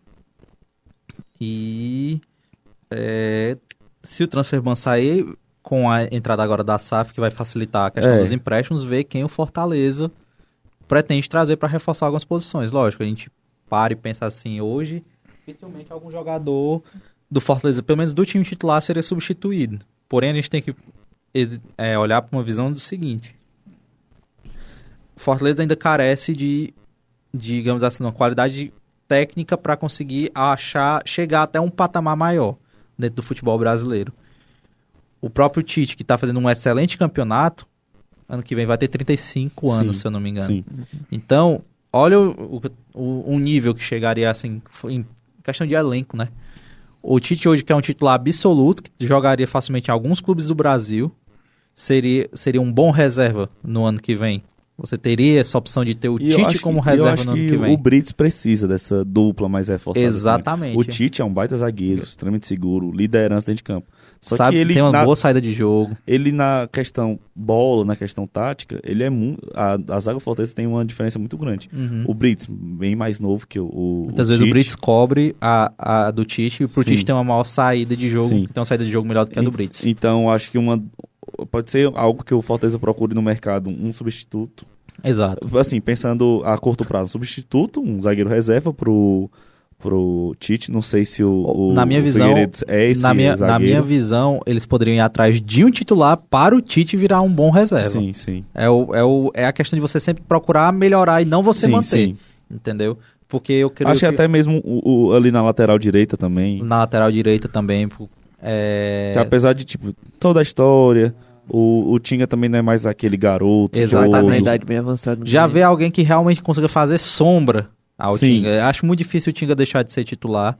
Não, sim, É, mas é mas um lateral já pensando um, No futuro, um, no futuro, um sucessor pro Tinga. um sucessor pro Tinga. É, a questão de. Eu acho que as opções no meio de campo que o Fortaleza tem como volantes hoje também são boas. A questão de. O, o Zé supriu muito a ausência do Hércules, que era uma coisa que a torcida ficou meio assim depois da lesão do, do do Hércules. Hércules, mas na minha opinião melhorou mais o time. Sim. Porque o acho que a Hércules, questão da, da experiência também. além da questão da muito. experiência, o, Her- o Hércules é um atleta de chegada, de, de impulsão. Ele Sim. chega, pisa muito na área. Ele meio que faz o papel, entre aspas, do que deveria fazer o Caio Alexandre. Sim. Que é um volante que tem mais capacidade técnica de aparecer mais. Só que o Que Caio era não- estar na seleção. né? Isso, que o Caio não aparece igual aparece o Hércules. Isso aí é, é lógico, né? Mas agrega mu o que o Caio já faz é excepcional. E o que joga o Caio? E o que joga o Caio é uma O coisa Caio- de ab- Pra é mim, um um dos melhores volantes do país. Exatamente, do país. Eu acho que se o Caio Alexandre sai por menos de 30 milhões, tendo em vista o quanto o. Moisés, em questão de, de diferenciação, o Moisés era um puta jogador, um jogador muito bom. Ele saiu pelo, basicamente pelo preço da multa, 21 ou foi 20, 20 27. Assim, é, Na casa dos total, 25 milhões. é. Na casa dos 25 milhões. Então o Caio, que é muito mais essencial ao time do que era o Moisés, tem que sair por. por vai ser comprado, né? Por um preço. Tem que sair com dobro do investimento. No mínimo o dobro do investimento, porque é um atleta único do país. Se ele não for, por exemplo, se ele não for ficar pro ano que vem, é porque ele vai ser comprado Sim. Por outro clube e por um valor ast- astronômico. Entendeu? E, Né? e é muito Fortaleza. É, É. é um jogo. Isso veste a camisa. É um jogador que se identifica com a torcida. Criou o El Lion, não tem jeito, Aham. né? Que surge dele ano passado. Então, assim, creio que já deve estar tudo certo. Só tá esperando a temporada, o contrato de empréstimo acabar para anunciar. É, que ninguém é, é besta de, de, pagar, de pagar de uma vez, sendo que pode pagar no final do ano É. de empréstimo. Com certeza vai ter uma valorização salarial. Com certeza. E, assim, se eu não me engano, a compra dele já era prevista no contrato Exatamente. por metas. E ele Aham. bateu essas metas com sobra. Então já deve estar tudo certo. provavelmente só falta assinar o contrato definitivo. Tipo, exatamente. Deve, deve assinar uns dois, três anos com ele ainda. E, tipo, ele é outro jogador que tem muita gratidão. Acho que aquela questão que a gente comentou alguns programas atrás. Que o Fortaleza trata muito o, o- os bastidores como uma família. Exatamente. Que o Caio, é, a entrevista que o Caio dá após classificação na Sula é, é de emocionar. Falou que viveu o pior momento da vida dele no Canadá. É, eu esqueci agora o nome do time que ele É o pertence. Vancouver. Whitecaps. Vancouver Whitecaps. Que disputa a Liga dos Estados Unidos. né? Exatamente. E, tipo, falava que tipo, teve uma lesão, acho que a primeira lesão da carreira dele, que foi no joelho. E ficava Quando- trancado dentro de um quarto sem saber o que fazer da carreira dele. Aí surgiu o Fortaleza. é, ele, ele mesmo fala que no momento não pensava em voltar pro Brasil ainda. Queria continuar nos Estados Unidos, só que. É, Daquele a família, fa- ele falou que a família pesou muito. Pai- Assim, o Caio não é casado, hoje ele namora. Mas questão de pais, amigos, pediram pra ele voltar. Era uma oportunidade. E chegou e vestiu a camisa. É um dos principais nomes do elenco. Do país, pra mim, poucos volantes jogam a bola que o Caio joga. Até o próprio Neto, né, comentou que se o Gerson era pra estar na seleção, é, é, é um crime o Caio Alexandre não tá. Se você for pegar uma coisa que é legal nessa questão de gestão e formação de elenco, hoje os dois atletas que são titulares do Fortaleza foram rebaixados com o Botafogo em 2020. 20. Sim. Eles eram titulares, do- dois atletas, três com o Benevenuto, que era, era titular deles também, mas hoje é reserva nossa. Os dois são o pilar do meio de campo de um Sim. time que joga de uma maneira totalmente diferente daquele Botafogo. pra Sim, você sim. ver como é excepcional mesmo o trabalho do Voivoda. É, E nessa linha do trabalho do excepcional foi Voida, eu acho que é a primeira vez que o Fortaleza chega no G6 nesse campeonato, né? Nesse campeonato, sim, Sim. é a primeira vez que o Fortaleza é. chega no G6. É, chegou, acho que já tá até entre os seis colocados, mas nunca conseguiu terminar a rodada Pois é, Dentro- podia terminar nunca. e tem batendo um ponto muito importante, que é a permanência na Série A basicamente já confirmada. É só três pontos, Matematicamente, Matematicamente não está confirmada ainda porque precisa bater os 45 Sim. pontos, falta uma vitória em É. nove jogos, é? Em, É. no- 12, em 12 jogos que 12, faltam, ou três empates, né? Precisa. Primeiro, É, assim, é, a é o primeiro. é- é o- quer ou não, é o primeiro ponto do ano. A gente. O Fortaleza ainda é um clube que, se, como a gente já conversou, acho que no podcast passado, de. A gente tem que chegar a atingir tamanhos. A gente tem que bater o tamanho do Atlético Paranaense. Se um dia o Fortaleza chegar a bater o Atlético Paranaense, o tamanho do Atlético Paranaense assim, de, no Brasil, impõe o respeito que vai jogar contra o Atlético Paranaense, você tem uma valorização muito grande do futebol nordestino. Porque é muito diferente a visão que o pessoal lá do, do sul, do eixo, tem quando vai enfrentar o Bahia, por exemplo, antigamente, do que quando ia enfrentar o Atlético Paranaense. Todo mundo tratava o Atlético assim, poxa, vamos enfrentar agora o Atlético Paranaense, vai ser um jogo muito difícil. O Fortaleza já, vai, já vem pegando mas que esse- Exatamente. essa fama, podemos colocar assim. Mas algo que a mídia ainda coloca é, que, é questão das audiências de títulos. Isso, E exatamente. eu acho que por isso a Sula é tão importante. É, conquistar a Sula é tão importante pra entrar no, carimbar. realmente Pra entrar falar, ó, no... a gente chegou, a gente não é mais surpresa, a gente tá aqui pra brigar. A gente não é mais sensação, a gente já é realidade. É isso que o E clube tem que, que pensar. assim, foi o que carimbou o Atlético de vez, foi quando começou a ganhar é títulos. isso que o clube tem que Porque pensar. o Atlético Paranaense já tinha, vice, já tinha sido vice-brasileiro, já tinha chegado em finais de Copa do Brasil, mas nunca tinha, chega, tinha ido lá e ganhar de fato. Depois É, tinha ganho a um brasileiro. né? Tinha ganho um, ganhou um brasileiro Em alguns 2001. anos depois que foi rebaixado. Sim, alguns anos depois que, foi- que subiu. Acho É. dois anos depois que conseguiu, um- ou foi um ano depois, ou dois anos depois, Não, que foi, conseguiu foi, acesso. é, foi 2001, eles su- subiram em 95. né? Isso. Mas aí nessa gestão assim já. Do Petralha. É, é e, né, e agora já crescido assim já. O primeiro título importante foi a Sul-Americana, Exatamente. 2018. Aí depois vai a Copa do, Uma do Brasil, Brasil e outra, Sul- Sul-Americana de. Num aí, chega, aí de depois tempo. foi. Chegou em final da Libertadores contra o Flamengo e é o Atlético que a gente conhece E hoje, é um time que carim, que sempre que tem uma competição, tá carimbando a participação Sim. deles lá. Então, é, é algo que ainda coloca um Fortaleza muito nisso. Ah, vamos manter a calma porque ainda não ganharam nada. Acho que a partir do momento que ganhar ali uma Sula, uma Copa do Brasil, é, o Que já é mais distante do que a já é própria mais Sul-Americana. distante. Fortaleza fo- Nem Assim, tanto, né? Nem mais tão distante. É. É, um, é, já, é, a gente consegue enxergar possibilidades, tendo em vista que a Copa do Brasil não premia apenas os melhores times. sim. É porque também os times brasileiros, eles têm um nível muito maior do que os times sul-americanos hoje em dia. Exatamente. Então a, a Copa do Brasil acaba sendo muito mais complicada do que uma Sula. Ou até uma Libertadores que a gente vê hoje em dia só o time brasileiro chegando na final. É. Teve o Boca agora. É esse ano que quebrou. Mas o né, Boca aqui é ano. um. É um. uma- é o, eles pegaram o time da Croácia e vão fazer igual. O, o Boca não conseguiu ganhar uma partida. Acho que é o primeiro time assim que chega na final só empatando. É. Não venceu nenhum.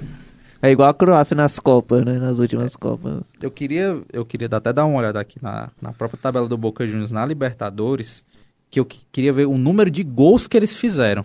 Eu não lembro ao certo, mas parece que ele em oito, oito jogos que são não, né? Oito Não, ainda Na não. fase de grupo são São seis. seis, porque tem a final que é a final única sete. É. Aí, na- aí nas oitavas. é, Não, Oito, então, nove. não, mas eu tô falando só agora nessa fase de mata-mata. Eles Ah. não ganharam nenhum jogo na fase de Pois mata-mata. é, aí foram seis é, também. Eu só não sei quantos gols eles fizeram. Acho. eles fizeram dois no Nacional, Uhum.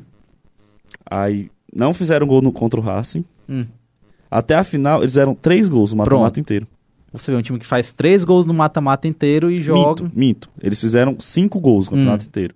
Quatro no Nacional, que foi 2 a 0 2x0 e 2x2. Aí empatou com o Racing sem gols e, e 1x1 contra o Palmeiras, né? Que ainda foi 0x0. Então, no total foram cinco gols. Então, Como o Pedro mesmo disse, os times sul-americanos hoje estão um passo atrás dos times bra- brasileiros por questão financeira, por questão de organização. Em comparação, ó, o Fluminense, em comparação, o Fluminense fez 11 gols, só no mata-mata.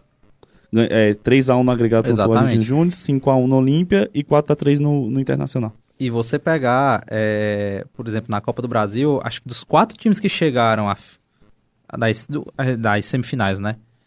É, da Copa do Brasil, você olha que o Corinthians, você não explica como é que aquele time do Corinthians tinha chegado longe na, dentro da Copa do Brasil. Então, dá pra sonhar o Fortaleza Sim, no sim. futuro conseguir chegar longe nessas competições. Libertadores pode ser que seja um, um sonho ainda, talvez, um pouco mais distante. Não sei se pela questão que o Pedro disse, a questão dos times sul-americanos. É, porque acho que o Fortaleza precisa de um pouco mais de cancha em jogar fora do Brasil, Sim. tendo em vista que foi o jogo dos Estudiantes no ano passado, pela Libertadores. Apesar de ter passado de fase, sofreu muito é, do, no, no grupo que pegou. Foi desclassificado esse ano também, mais por não saber jogar a competição, do, comparado a outro clube, do que em si pelo que apresentou em campo. É, e tomar como referência também, a gente pode até sair um pouco né, do, do, disso aí e falar que quem decidir não ir para assistir o jogo da, da final do Uruguai, o torcedor que tiver condição disso, porque é bem caro ir É. assistir o jogo lá no Uruguai. Tem uma segunda opção, caso goste muito de futebol, pode ir para o Rio de Janeiro e aproveitar essa semana, porque na terça-feira, se não, acho que o jogo tem o jogo da final da Libertadores e tem o jogo da Copa da Seleção Brasileira, alguns dias, acho que é alguns dias antes da final da data do início do início, porque se não me engano, a final é no domingo, né, da Libertadores, é no sábado, é no domingo, e na terça tem o jogo de seleção brasileira. Então é uma opção para quem tiver não tiver tanto dinheiro para ir assistir o jogo do Uruguai. As passagens hoje em dia estão batendo 6 mil reais, a, 6 mil não, 7 mil reais. É, quem não tiver essa- esse dinheiro todo quiser investir em alguma coisa, e pro Rio de Janeiro passar uma semaninha lá, curtir uma praia é, e assistir do- dois grandes jogos de futebol, Brasil e Argentina e Fluminense e Boca. Fluminense e Boca. Brasil e Argentina duas vezes, é, excelente. É, é alguma seleção e clube, né? É, literalmente seleção em clube. E o mesmo treinador da E seleção. o mesmo do treinador da Fluminense. seleção E tendo em vista que, que a final é no sábado, né? é na Então, final é no sábado. Assiste a, assiste a final no sábado, curte uma praiazinha no domingo. Exatamente. E, também volta você vai ter a oportunidade de ver vários craques, né? Tanto no Com jogo do certeza. Fluminense e do Boca, que o Boca tem o Cavani, o, o Fluminense tem o Marcelo, o André, que é um jogador de O, seleção. o Cano, O Cano. o Cano. Fábio, o goleiraço aqui no Brasil. E tem a seleção que não precisa nem E falar. essa- já. É, o Neymar, o Messi. Infelizmente não escolheram a gente pra sediar o jogo. Fortaleza é, É. o. Fortaleza não, né? O estádio dentro do Castelão tava sendo. Cotado. É, Cotado. ia ser o aniversário de 50 anos do Castelão, ia ser É, muito é, histórico. o jogo é na- na- no aniversário do, do o jogo. estádio. Exatamente. Só que por conta de algum... Logística, algumas- né? Não, só As coisas da, logística. coisas da Comebol que a gente mas não vai discutir. algumas... Sim. Agora, é, coisas é- é muito mais também. bonito levar um, É um jogo pro Brasil e Argentina pro, pro Maracanã, Maracanã. do que pro Castelão. Exato. Mas o que pesou muito foi a estrutura do estádio. É, Eles contaram que o estádio não teria uma estrutura para receber um jogo deste tamanho. Principalmente por principalmente tecnologias. Por exemplo, um dos critérios que eles abordaram foi os telões do estádio. Exatamente, eu ia dizer isso. Telão do jogo do Fortaleza e Corinthians. O telão passou o Hum, jogo inteiro apagado. Parou. Parou teve suas jogo. falhas. né? É tanto que no- na partida contra o América tem ah, um só funcionou um telão porque justamente o outro já ah, os LEDs já estão sendo trocados. Trocados, exatamente. É uma pena pro Estado, né? Mas a gente vai. Como já aconteceu, acho que aconteceu na Copa passada. Não lembro, acho que era Brasil e. Brasil e Venezuela. Foi aqui, foi gol do Ricardo Oliveira. Sim. Até. A né, estreia do Alisson no A gol do estreia do Brasil. Alisson, exatamente. Espero que ainda tenha, da- acho que até o final dessas eliminatórias, algum joguinho aqui no É, Brasil. Sim, menos. sim. Só não vai ter a mesma grade de ver um Messi aqui, né? Que ia ser histórico demais. Isso ia ser mais- ainda mais histórico. Uhum. É, Infelizmente a gente não vai ter essa oportunidade. Até porque, se vocês pegarem os jogos da seleção, essas eliminatórias estão sendo em estádios, em estados que não recebem muitos jogos de atrativos, vamos dizer. Teve jogo na, em Belém, o primeiro da eliminatórias. É, Agora vai, ter ter agora no, na no Arena Arena Pantanal. Pantanal. Então eu acho que o Castelão pode sim receber um jogo da seleção até o final desse ano, até no próximo, porque as eliminatórias vão continuar. Mas é, vou que- continuar até 2025. Ah, se né? vê a questão do gramado também, se não contou, né? Porque o, o estádio É, na tô- Castelão é bastante utilizado pelos dois clubes aqui do estado. E há Sim. bastante crítica ao gramado do Castelão há bom tempo dos dois clubes. Então acho que não a gente espera ter essa oportunidade, mas ao mesmo tempo o estado não pode fazer feio quando vier receber a seleção aqui. Falando em seleção, que loucura vai ser a, a Copa de 2030, né? É. Já É. tem seis seleções Seis países em vários Copa. continentes. hein? E vai o continente A, a primeira rodada diferentes. inteira vai acontecer na América do Sul, se não me engano é Uruguai. Paraguai, É, Uruguai, Argentina. Paraguai, Uruguai, Argentina. Paraguai, Argentina. Aí depois Marrocos, Espanha. Você e- praticamente, com É. essa decisão, você classifica todos os times sul-americanos. É. Você É. tira, tem É. 10 só, você tira 3, tem fica 10. 7. É. Até o sexto é, participa da Porque são repescagem. 48 seleções agora no, no, pro- no É. próximo. Praticamente. É, classificou A a América, do Sul, inteira, inteira vai inteira estar na, na Copa. Copa. é. Porque já gente- tem bom três. pra gente, né? Que É. tem... Já tem três. Aí A Venezuela vai não disputar sei sua como, não Copa. sei como vai é. ficar a questão. Eu acho que a Sul-Americana vai correr normal, só que eles já estão garantidos na Copa. Mas aí fica Brasil, Bolívia, Peru. Todo E mundo Vene- vai. Venezuela Todos os e Chile. vão. Vão Só quatro fica um de fora, praticamente. É, só vai ficar um. Quem será o Felizardo, hein? Vai poder ficar de férias. E, Não. e 48 seleções é loucura, né? também. É, também. O tanto de Eu seleção ruim, não. droga que vai. Mas o tanto de seleção droga que vai pra Copa. Né? Mas, Mas eu, acho- aí mas mas eu, eu ali- penso nisso, a questão tipo de craques que nascem em países alternativos, podemos dizer por assim. exemplo, o É, Haaland. o nunca Haaland- teria- O Haaland é, nunca ia ter chance de... É, o Gareth Bale com- nunca teve, Teve, infelizmente. teve sim, disputou a última Copa. Ele classificou. O Bale teve, mas teve uma chance só. É, jogar. teve só uma o chance, que ele é, quase fez não foi, é. E se aposentou, por sinal. Ele só queria E, jogar. assim, é uma, É, uma baita oportunidade, é. por exemplo. É um exemplo claro. A, a geração da, da Noruega não, mere, é, não poderia passar em branco e não jogar uma Copa. Você tem É o Ryan Giggs nunca jogou. Exatamente. É ele aí mesmo. O, você tem, por exemplo, é a seleção da. Como você tinha falado, né? Da Noruega. Você tem essa, uma, seleção, uma seleção da Austrália, Sim. entendeu? Que Até a Escócia a também. Escócia. Você tem várias pequenas seleções. Um, evitar as zebras, como a própria Itália não participar de uma Copa do Mundo. Eu, eu penso que é, é bem, é bem, bem por esse lado sentido. aí mesmo. É mais pelos, pelos, europeus do que pela gente. Exatamente. E acabou que virou essa loucura que de 48 a gente já tem seis garantidos na, na Copa de 2030, né? Não, E a ver. isso, isso não, não abrange na de 2026. Não sei como é que vai ficar as, as próximas eliminatórias. Porque são pouquíssimos times. Vão criar, vão pegar país aleatório para vir jogar a, a- as eliminatórias daqui. Exatamente. Porque já vão ter três garantidos, vão ficar sete na disputa, né? São dez. Aham. Mas aí você também tem, tem que botar no papel a questão do deslocamento, entendeu? Pro torcedor, eu, di- eu diria que ficou muito mais atrativo, porque se você fosse pegar uma, uma Copa inteira no Catar, dificilmente um brasileiro Sim. normal teria condição de ir, porque é uma coisa gente já acha caro, para uma final de Sul-Americana, aqui perto, 6 mil e, e, lá, e tantos reais, 7 mil reais. O final do no Catar vai beirar só de passagem de 20 mil. Exatamente. Entendeu? Então agora, creio que ficou para nós sul-americanos democratizado para a gente conseguir assistir a algum jogo de Copa do E Mundo. assim, lembrando que é somente a rodada inicial. Exatamente. É, esses três países daqui se garantiram na Copa para sediar um jogo, um, dois, três jogos no máximo. A fase de grupos todo dia vai ser sediado nesses três países, É, a partir fase do mata-mata. Ah, é? Esse, esse, esse ponto eu não sabia. Para mim era só a rodada inicial. Não, vai ser a fase de grupo toda e a partir do mata-mata vai ser Marrocos, Espanha e Portugal. Ok. Ainda É, tá acessível. é. Portugal aqui, aqui em cima, mas E a Arábia Saudita já, já entregou oficialmente 2034. né, para 2034 sediar a Copa. E eu creio que não, não tem disputa. Se continuar esse tanto de, de craque que tá indo para a Arábia, óbvio que eles vão querer levar uma Copa do Mundo para lá. exatamente. É, muito, é a questão muito midiática. A FIFA vai pensar no mercado também. Sim. Eu acho que eles já pensaram bem no mercado colocando pra cá. Porque assim, o que vai chegar pro europeu vai ser a nata, né? O- os melhores da, do- da fase de grupos que vão pra lá. Pra gente, a gente vai ter muitas opções de ver Sim. diversos craques, diversos jogos.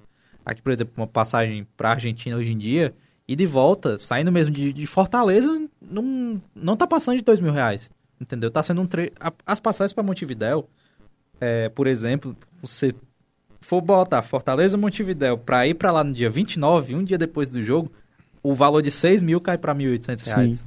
Então, ou seja, virou uma coisa mais democrática a gente conseguir assistir um jogo desse, lógico.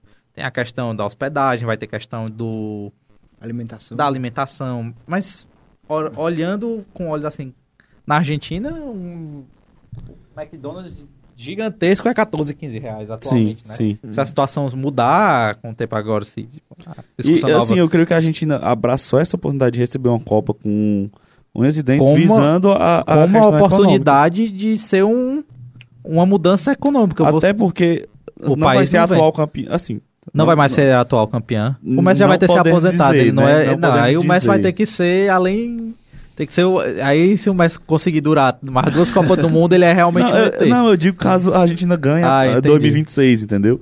Uhum. Porque a a gente comentando isso, eu, eu esqueci completamente que tem Copa em 2026. 26. É. Que, é, que já começa E já com é nesse essa... novo formato. Que é Já é. 48 48 seleções, clubes, mas só, só países. três países. Aí, Agora três é países sede. países. Três é. países colados, né? É. Estados Unidos, Canadá e México. É bom pra quem quiser virar imigrante nos Estados Unidos, vai lá pra Copa do Mundo no México É. e usar a desculpa que vai ficar lá. Parece que vão ser 11 cidades nos Estados Unidos, três, duas no México, não, três no México e duas no Canadá. A Copa Essa- nos Estados Unidos. é, a Copa nos resumindo. Estados É, Unidos. praticamente- Essa aí, é praticamente essa nos aí, essa aí eu- Ele- ele- Eles se juntaram a, Canadá e México pra facilitar a chance deles Pra- sediarem uma não, Copa. mas e- também pra, pra dar, dar mais opções de estádios, eu acho que Sim. isso é O- muito assim, importante. Canadá eu até entendo, porque assim, já tem ali a, a MLS Já, junta são- os dois os clubes dos São dois, dois países É. praticamente grudados, Canadá e É. Estados Unidos. E eu, eu acho que o México pega muito essa questão aí também, que tem mais arenas, já tem times mais tradicionais. Eu acho o futebol questão do México do mais chamativo a do que questão o dos Estados Unidos. a É, o questão do futebol mais turismo, tradicional da América do Norte ou do México. É, a questão do turismo também é muito importante no- no- nos estados. Então, tem, são muitos fatores que aliam é, essa questão das Copas usarem países vizinhos. Você tá pegando Portugal. Quando você for, o, o, se você for olhar o outro lado, né? Se for uma fase mata-mata, acho que só quem não é colado, colado é Marrocos. Mas É. Portugal e Espanha são países vizinhos, né? Marrocos, ele é... É que o Pedro é é muito viajante aqui entre É. todo mundo do grupo, então ele vai saber melhor falar. Ma- É, ele, ele Marrocos- tem praticamente um canal de viagem. Ma- Marrocos, ele não é colado na Espanha, mas ele é uma ilha que se você, tipo, andar pra frente assim, você chega na Espanha, ali naquela ilha ali de Maiorca. É praticamente pou- pouco, é pouca a distância. Não é colado, mas ou se você Não é longe. Não é longe. Não é impossível de chegar. Não é impossível. Agora eu fico imaginando como é que vai ser um mascote de uma Copa com seis países. Vai ser tipo um Seis exódia. mascotes. Vai ser Seis- tipo um exódio, assim. Vai ter um braço de, referente ao Marrocos, outro à Espanha, a cabeça da Argentina vai ser a exódia da- dos mascotes. Creio que eles né? devem pegar algo bem, bem central. Assim, não pra representar os Eu- países em si, mas pra Eu representar só seriam, o evento. Eu acho que eles, ou então seriam capazes de botar dois mascotes juntos. Um pra, Pra- um representar a Europa. E outro Sim, representando sim. a Europa. É. Europa barra África. Exatamente. No- E- na isso. Copa da, da 2002, né, que foi no Japão e na Coreia, que foi a Era- primeira era Copa que teve dois né? países. Era aqueles três bichos alienígenas, aqueles bichos esquisitos. É, que remete bastante à cultura asiática. Eu acho que, até. assim, eu acho legal esse novo formato, justamente por essa questão de conhecer vários países, conhecer vários estados. Mas eu, eu sinto que perde aquela essência da Copa do Mundo Pois num é. país, entendeu? É, daqui um dia vai ter jogo de ida e volta nas Copas aí. Pra- Brasil, Brasil e Guatemala, jogo de ida no Maracanã, jogo de volta na Guatemala aí. Pra- Esse é o jogaço, não? É. O jogo da Guatemala, bravo, alegria. Porque perde muito aquela essência de, ai, esse era esse mascote por tal coisa e tal motivo, entendeu? Mas, é, mas aí a gente tem que ver as evoluções que tem, tem no futebol hoje em dia. Não, sim. Se for comparar as primeiras Copas, antigamente as primeiras Copas eram 12 jogos só. Pra mim é excelente, ainda mais feriado. Eu, É, assim, eu, eu de gostei futebol. muito da ideia do. Porque assim, o, o, que- qual era a ideia da- dessas eu- É Colômbia, né? Não, eu acho que não é Paraguai, acho que é Não, é Colômbia. É, Paraguai, Paraguai, Paraguai, Paraguai. Antes era Colômbia, mas aí entrou o Paraguai e ficou Paraguai. a- o que era a ideia da- dos organizadores da, da Federação do Uruguai? Uhum. Era criar uma Copa com uniformes retrô Uhum. em comemoração aos 100 anos de Copa do Mundo. Que a primeira foi no Uruguai. Que a primeira foi no Uruguai. Ia ser muito legal. E tipo, pô, seria incrível. A seleção jogando com uniformes retrô. Em não precisava nem, precisava isso, nem os uniformes retrô, só isso aí no Uruguai ia ser muito genial, assim, pra os 100 anos da Copa. Inclusive visitarei. Hum. Mas, assim, é uma oportunidade, como o, você falou, uma oportunidade única pra quem tá aqui no, no Brasil assistir Na- um jogo de Copa. Exatamente. E a Argentina Assim, deve apesar levar... da gente já ter sediado um que tipo, acho, vai, vai Não precisava completar, lembrar, mas... vai completar É. 10 anos da Copa É. que a gente sediou, mas, por exemplo, eu não assisti um jogo de Copa aqui no Brasil. Eu fui só pra um, né? Da Alemanha e Gana. Eu, eu fui também, fui pra Alemanha e Gana e fui pra Costa do Marfim. E Grécia e Costa do. Marfim. Esse Sim, aí foi foi, isso aí muita gente foi. Que foi o único Mas eu que fui muita na gente Copa das. Confederações pra assistir Brasil e México. É, que também teve na Copa e no meio no Castelão também. Exatamente, foi. E foi o mesmo placar, se eu não me engano, 0x0. É, não, não, não, a o da- ganhou aqui 2 É, na 0. Copa das Confederações o Brasil ganhou. A gente ganhou 2x0 do México. Foi Aí o na Copa do Mundo foi 0 a 0. Neymar, acho que foi o do Neymar o primeiro gol. Não lembro se foi do Neymar o Eu primeiro não gol. lembro. Eu lembro que foi o, ah, o segundo gol foi o gol do jogo, que o Neymar puxa a bola pra ponta Foi. esquerda O Jô entrou meio de dois- depois. De dois, de dois, jogadores do time adversário, ele só empurra pro Jô fazer o gol. Se perder, isso é aposentadoria. É, aí, o, aí, aí, aí na Copa foi 0x0. O, jogo que o Show arrebentou. O show que com certeza vai jogar na Arábia Saudita em 2024. É, ele só joga em Copa, ele só joga em Copa do Mundo, ele fica congelado e volta só pras Copas. da Eu tenho- goleiro mais safado da história do futebol. Eu tenho pra eu, eu tenho pra mim que assim, ele tem Ele é tipo o soldado invernal, ele é, descongelado pra disputar as Copas. ele todas. tem um clone. É. Eu Ele tem um clone que joga pelo clube e enquanto ele tá congelado. Descongelando de 4 4 anos. Pra jogar, pra irritar, irri- me irritar irritar. os brasileiros. Com certeza o Brasil. Ele- é de ele- lei. O Brasil ele- pega o é- México é, ele nas pra me quartas. irritar. Na fase de grupo, na fase de grupos ou nas quartas. É. Exatamente. Só pra É. irritar a população brasileira. Que a gente sabe que o México não é. E nem pegador de pênalti ele é, ele só defende. Não, ele nem aparece na mídia, assim, você não vê nada dele É, na verdade. É. Não, se você pegar o Copas. recorte dos clubes que ele atuou, hoje ele é da Salertiana, eu só sei que ele é de Salertiana porque o Edson jogava lá. Joga é. lá. É, jogava, É. né? E porque o Paulo Souza é o técnico. E porque o Paulo Souza é o É. técnico. As duas referências que a gente tem do show. Não dá pra entender, entende? essas coisas. É, E a Copa sendo lá é um desenvolvimento muito grande para os estados vizinhos aqui do Brasil. Porto Alegre, Foz do Iguaçu. Que sei, é o, o porto, assim, eu, digo- eu imagino que muito brasileiro vai fazer isso. Que deva ir pra, pra Foz do Iguaçu, pra- porque ali tem a opção mais rápida Aí de pra- andar pra... Tá perto dos três ali. Tá Aí perto dos três, aí pros literalmente. três. É só... Provavelmente vá. é, tem o, o- a fronteira que tem aquelas placas, né? Que apontam os É. três. Ou Mas com pra- certeza. Ou até para Porto Alegre também, que tem a, a fronteira com a cidade do Uruguai. Acho Exatamente. Que é Sac- Sacramento, livra, alguma coisa de livramento. Com, cer com certeza, Porto Alegre vai ser bem. é, Bem vai ser bastante. É. Santa Catarina... É, vizinho Vai se Uruguai muito também. em relação à Copa. Creio que a. a- a- Santa Catarina e Foz do Iguaçu vão ser muito visitados. Porque Foz do Iguaçu é o que você está dizendo. Literalmente, se você pegar um ônibus que sai de Foz do, Igua- de Foz do Iguaçu, você vai pro Paraguai Hum. pra comprar muamba e pra assistir o jogo. E você pega um ônibus pra ir. Você volta nesse mesmo ônibus, você pode assistir dois jogos no mesmo dia. Vamos supor que seja um jogo na Argentina e outro no Paraguai. O jogo da Argentina seja de manhã e à noite do, o do Paraguai. Você vai lá de manhã, assiste na Argentina o jogo. Se não for em Assunção, por exemplo, se for perto de Cidade do Leste, dá, dá tempo. Se for em Assunção, não daria. É. Porque ir de volta dá 18 horas de viagem. 18 não. Quantas horas dão? Dão Ó, 14 vai horas aí, de viagem. Pedro. São, não, são 14 horas de viagem. 7 horas pra ir, 7 horas pra voltar. Então não daria tempo de assistir dois jogos. Mas se for em Cidade del Leste, você consegue assistir dois jogos. Acho que são as cidades brasileiras que mais vão viver a Copa do Mundo. Exatamente. Vou receber bastante gente de fora. Assim, além dos brasileiros, né? Mas receber bastante gente de fora. da- Muito europeu vai querer estar por ali pra ver a Exatamente. E pra jogar. Argentina é um projeto estilo África do Sul. Sim. que é pra levantar, assim, es- espero que até lá a economia argentina tenha se restabelecido, que ninguém merece viver como nós estamos vivendo lá hoje em dia. Horrível. Os, é, o pessoal que já teve um patamar de vida páreo com o brasileiro hoje em dia tá brigando pra chegar no nível Venezuela, Sim. entendeu? Então, espero que eles mudem até lá o, o estilo de vida deles, que eles consigam reverter, mas se não, abraçar essa oportunidade para se desenvolver ainda mais dentro do o país se desenvolver ainda mais. Assim, a ideia da Argentina era sediar só essa Copa. Aham. Só que aí apareceu. Não tem o a- tamanho a- também. apareceu Eu o Uruguai na, na- no meio. Aí, aí E o Uruguai Bra- usou o argumento da nostalgia, né? do Aí juntou Argentina e Uruguai. Aí o Paraguai. Aí a Colômbia primeiro Uhum. Falou: Não, eu quero. Aí aconteceu tudo, na Colômbia saiu veio o Paraguai. Vai. Aí fechou esses três, Três. e conseguiram. Conseguiram, assim, não, não foram escolhidos, mas conseguiram essa parceria com, Com a o projeto da, da FIFA. E os europeus que se rasguem. É, Uma Ah, né? Pois é, aí do nada a gente imaginava que ia ser só os três sul-americanos, aí do nada entrou e a Espanha, Portugal e o Marrocos. Portugal e o Marrocos, assim, já tá praticamente definido, né? Aí, o, o- assim, inicialmente o que é que ia acontecer? Ia ter outra votação pra ver qual dos dois ia sediar. Os dois chegaram, não, junta, os- junta as duas e vai, vai ser isso aí. Aí foi. Foi aprovado. E lembrando que vai ser três continentes, porque o Marrocos é um país africano. Pois é, pois é, três É continentes Copa numa três Copa. continentes. É, essa que foi essa que é considerada a, a grande bizarrice, assim, né? Se fosse é só bom- aqui no mas continente é bom a gente pela esperava. diversidade, né? É. Que você pega, por exemplo, uma Copa que sai da Ásia, que foi de 2000 e...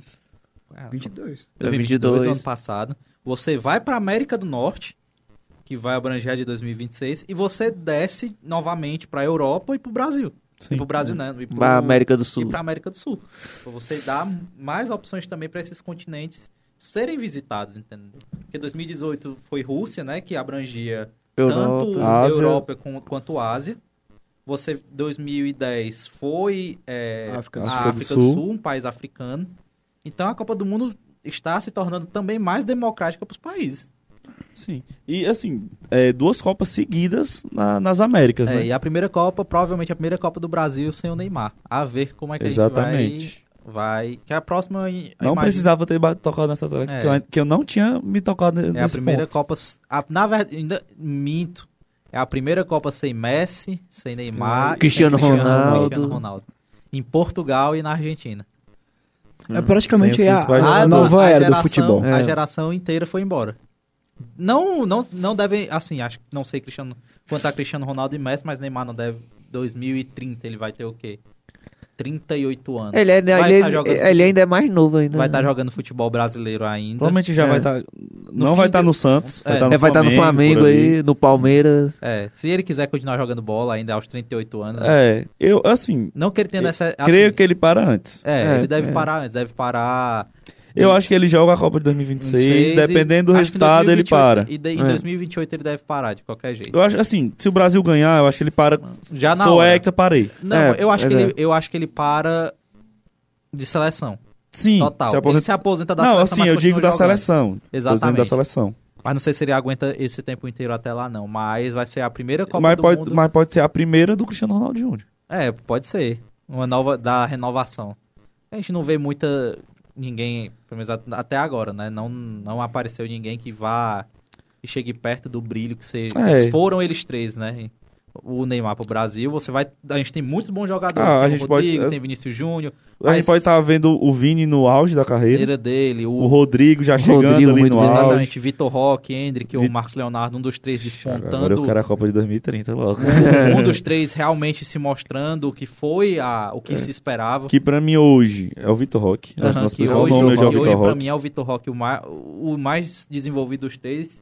Marcos Leonardo é o mais goleado, na minha visão, o mais goleador. Mas não o- ataque com esses três. Hã? Um Mas o nesses Leonardo é, é o mais velho deles três também. E ainda tem o Hendrick, né? Que Não, Ele é, o isso que eu tô Hendrick, dizendo. Dá pra, Real. É, dá e- pra fazer um ataquezinho com eles três e bota, bota um ou outro ali pra treinar na ponta e fecha. Exatamente. Que diferente. Ou agora, acho que pra 2026, pra 2030, a gente tem realmente boas opções de centroavante. Não que Sim. o Richarlison tenha sido uma má opção, mas não é o cara que empolga. É, não, não rendeu, assim, na- tirando o não, jogo de agora, estreia. Tirando, não, tirando. Ele fez uma boa Copa do Mundo. Não tem como, na minha visão, ele fez o que dava pra ele fazer ali. É. Entendeu? O papel de centroavante ele cumpriu durante a Copa do Mundo. Não cumpriu o pós-Copa dele É, depois da ruim. Copa. E você vai vendo os meninos agora que estão chegando, tentando se despontar. Dele, desses três, o que mais exige. É, o que a gente mais tem expectativa, no caso, é o próprio Hendrick. Mas tem duas boas opções. São o Marcos Leonardo, que é um cara muito goleador. Não é tão técnico igual o Hendrick ou igual é o, o Vitor Roque. Tem o Vitor Roque que é mais completo. Já tá mais bem preparado do que o Hendrick. Mas o Hendrick tem tudo para ser um fenômeno também. Então, apesar de ser uma Copa sem Neymar, você enxerga opções. Da Argentina você não enxerga tantas opções assim pro futuro, né? Mas Acho você que tem um creio time- que o mais experiente vai ser o Lautaro, né? É, o Lautaro, O mas você é um Lautaro. time muito conciso. E pra Portugal, há de se ver o que Portugal tem que fazer, porque hoje em dia Hoje, não, é mais, um- só- não é mais a seleção que tava assim, dando tem- meio da dois, três anos Tem o atrás. Bruno, Bruno Fernandes, mas não é mais aquele É, Bruno o Fernandes. Félix, 2030, o Bruno talvez, Fernandes é. não vai mais não vai mais estar praticando futebol. Eu, eu acho que Portugal tem um, um bom, bom elenco assim, de jogadores. Só o que- Rafael Leão agora que sobrou pro futuro. É, Eu, eu gosto muito do Palinha, que é um jogador, um volante muito seguro. Tem o João Félix. É, o João Félix. que pode são ser que jogadores renda. que, É o que eu tava dizendo, não são aqueles jogadores que vão que a gente Eles vai não olhar. são fenômenos. Eles não vai É, ter não o brilho. O brilho não é o mesmo. Você vai pegar. Por exemplo, você quer ver um exemplo bem claro disso, Pedro? É a questão do que aconteceu na Champions esse ano. A audiência da Champions caiu de maneira É. drástica, porque você, sim. você olha assim. O atrativo que eu tenho pra assistir hoje em dia é, é você assistir um, dois jogos, porque você não, você não tem aquela empolgação de ver o Real Madrid jogando com o Cristiano Ronaldo. É, jogando sem o Cristiano Ronaldo. Eu acho que o, o Real tem ainda a- é o que mantém, É, o essa, que mantém essa audiência. Porque tem o Bellingham, tem o Vini Tem muitos jogadores legais pra você assistir agora. O Paris Saint-Germain. Você só fica esperando O os highlights. Você só assiste hoje o Paris Saint-Germain pra ver highlight do Mbappé. É. Isso aí E é. que nem tá tendo, E nem né? tá tendo tanto. Você assiste jogo do City O esperando Haaland. pra ver algumas coisas do Haaland, mas esperando uma goleada. Então, digamos que ficou muito automático tudo que vai acontecer, entendeu? Então, é, é bom a gente ver como joga, como a nossa geração, né, que a maioria tem entre 20 e 25 anos, 26 anos, né, que é o meu caso. com a nossa geração foi bem agraciada de craques, que a gente tinha muito jogo pra assistir.